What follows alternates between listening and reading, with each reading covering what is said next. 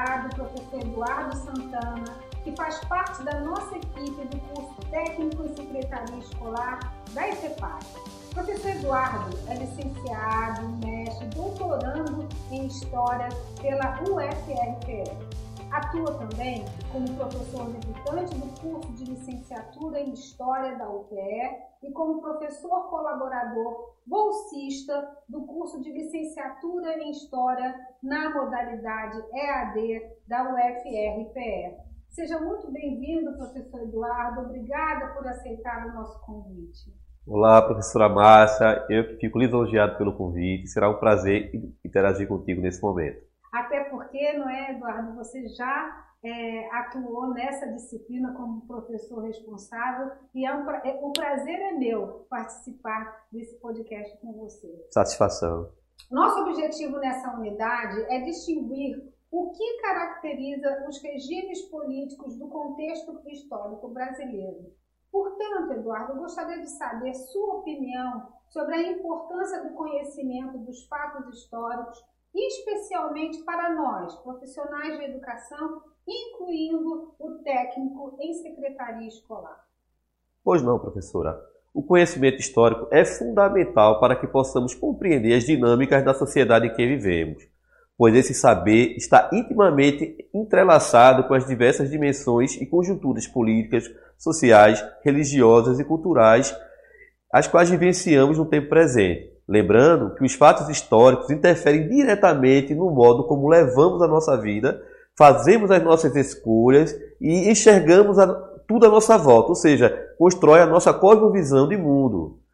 É, agora, principalmente, Eduardo, nessa perspectiva da nossa disciplina, é importante que o nosso aluno de técnico em secretaria escolar ele tenha essa visão não é? Essa visão é, dos, da, dos fatos históricos e como é, a educação vai se posicionando ao longo desse tempo, não é isso? Certamente, professora, porque é uma questão de interação. Os fatores históricos, eles interferem diretamente na nossa relação com o outro, com o nosso meio ambiente, com a sociedade na qual estamos inseridos. Um exemplo que eu posso trazer para você prático é que o nosso território, hoje chamado de Brasil, foi invadido e colonizado pelos portugueses, um país europeu de tradição católica, né? e que impõe a sua cosmovisão de mundo ao conjunto do território, aos povos nativos que aqui viviam e os africanos que foram trazidos para cá na, na condição de escravizados.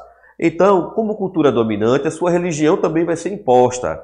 Não, não é à toa que a maior parte da nossa população se declara cristã, seja cristã protestante, cristã espírita ou cristão católico. E desta forma também as religiões que não dialogam com essa cultura dominante, elas são de, é, criminalizadas ou descriminalizadas, ou seja, como o candomblé, a umbanda, enfim. Então, é, isso tem muito relação com a cultura que vai ser engendrada aqui. Então é importante que o técnico em secretaria escolar tenha essa dimensão para que ela possa, ele possa lidar com as diferenças, entender essa questão das diferenças. Da diversidade. Entender, né? Exato, a questão da diversidade. Entender que tudo é a questão do lugar social que o indivíduo tem, tudo tem uma relação com as conjunturas históricas, e ele compreendendo isso, ele vai se tornar uma pessoa mais tolerante, porque ele vai lidar com um aluno de várias origens, de várias origens, de vários grupos sociais, nichos da sociedade, de práticas religiosas, de etnias diferentes. Então ele tem que ter essa dimensão a respeito da nossa formação histórica, social e cultural, para que ele possa dialogar com essa diversidade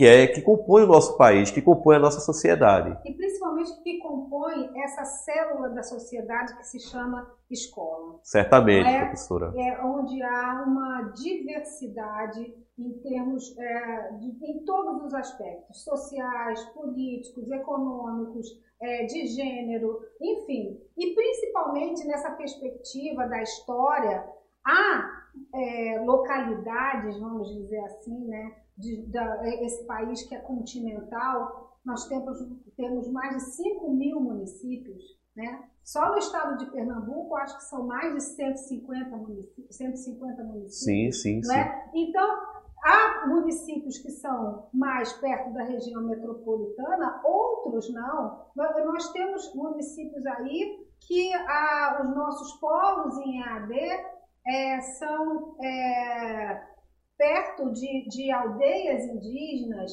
né, de quilombolas, de ribeirinhos. Então, é preciso que nós, enquanto é, profissionais da educação, enquanto professores, enquanto técnicos em secretaria escolar, saibamos dessas diferenças, dessa raiz, não é? Dessa raiz dessa cultura desse povo.